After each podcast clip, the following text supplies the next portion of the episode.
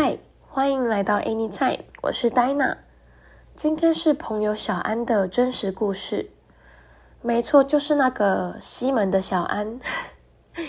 那以下就用第一人称来叙述。最近半夜都特别喜欢跟朋友开车到处跑。有一次，朋友提议到去十八王宫看看。这边先说一下，十八王宫据说是一间非常灵验的阴庙，而它的由来呢，相传在清朝中叶时期，曾有十七位福州巨僧在乘船到浙江普陀山进香的途中遭遇天变，全部罹难，尸体漂流到石门沿岸。只有一位巨生所带的爱犬存活，但最后也以身殉主。当地居民呢，就将这只忠狗和十七人合建一种，名为十八王公庙。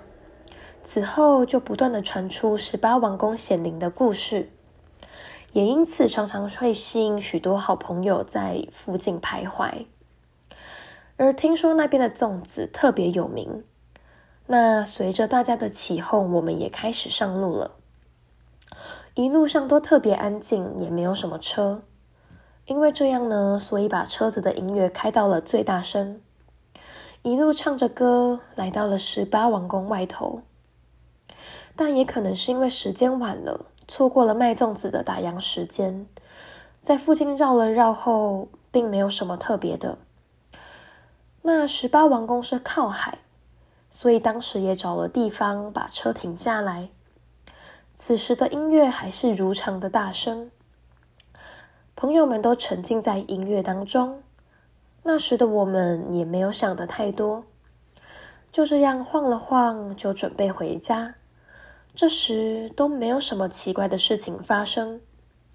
只不过心里萌生了我们会不会打扰到其他在场但是看不到的好兄弟们的念头，但当时人多，所以也就没有再去想了。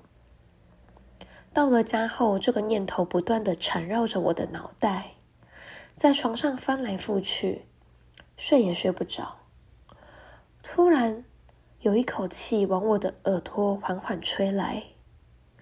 顿时，整个人僵住，动都不敢动，因为我知道我的房间是没有对外窗的，窗户外只是阳台，而当时的窗户也是紧闭的。那为什么又有这股气吹来？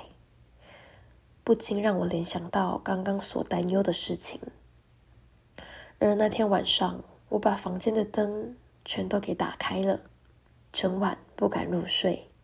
今天的故事到这里结束，我们下次见，拜拜。